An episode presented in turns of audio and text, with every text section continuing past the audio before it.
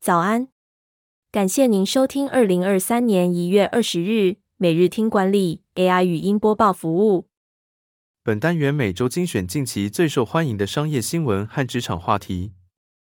欢迎您至 Apple Podcast 或 Spotify 搜寻每日听管理，并订阅节目，还能一次浏览过往集数。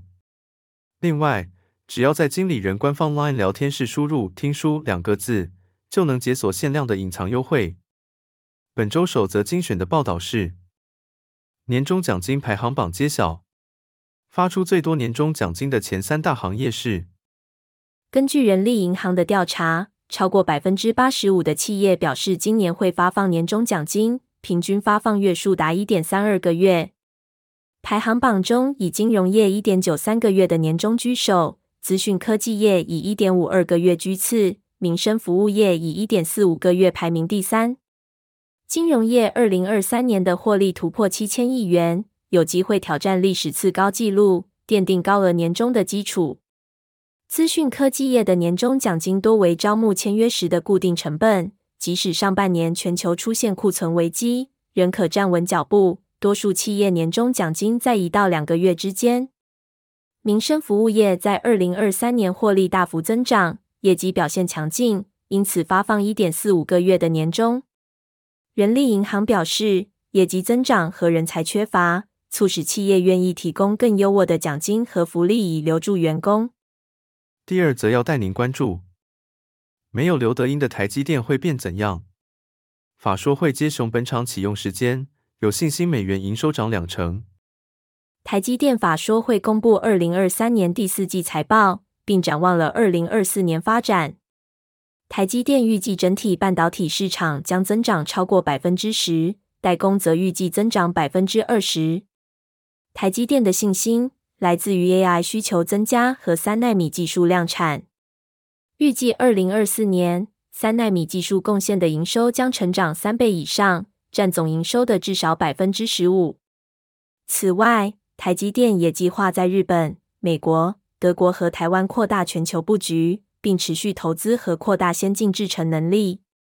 刘德英在法说会上宣布将于六月退休，并鼓励员工重新创造工作模式。利用 AI 协助开发技术，将半导体制程技术提升到另一个层次。第三则产业要闻是：Google 母公司裁员潮波及上千位员工，缩编广告、硬体装置等部门，转移营运重心。Google 广告销售团队近期公布新的裁员计划，这一次要裁撤超过数百个职位，主要重整的是大型客户销售团队。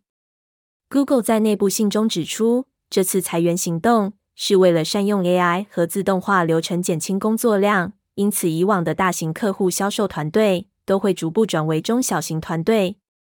在广告部门裁员之前，Google 也已经就硬体装置、语音助理开发团队进行裁员。工会的声明指出，至少已有一千名 Google 员工被解雇。第四则新闻精选是：刘轩的时间管理醒思成功。不该跟工作量画上等号。知名作家刘轩认为，不能以工作量来定义成功。他用以终为始的概念，将重要但被拖延的目标放在首位，勇敢舍弃其他无关的事情。他以身心灵家事社六个生活领域来检视自己的生活安排，并思考投入哪些事情会让他获得满足。刘轩强调，要追求工作与生活的对齐。而不是平衡，并且要考虑到松紧的配合，给自己制造松的时间以恢复精神。他也提到，有时顺着自己的心去享受，反而能找回精力。最重要的是，让身心都朝着想要的方向前进，人生才能充实快乐。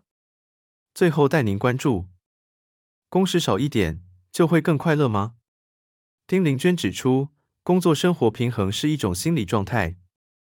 公关教母丁玲娟，二零一七年辞去世纪奥美董事长的职位，开始为自己而活。她认为，在职场上，我们无法完全按照自己的意识生活，但毕业后仍有无限的可能性。丁玲娟每年学习一个新的才艺，因为这样认识新的人和参与新的社群。他举例，最初他只是因为喜欢写作而开始写作。但后来有人邀请他写专栏和出书，并开始有更多的演讲邀约。丁玲娟认为，工作和生活是相互影响且融合的，只要能把时间调整到大部分都在做喜欢的事，就是一种平衡。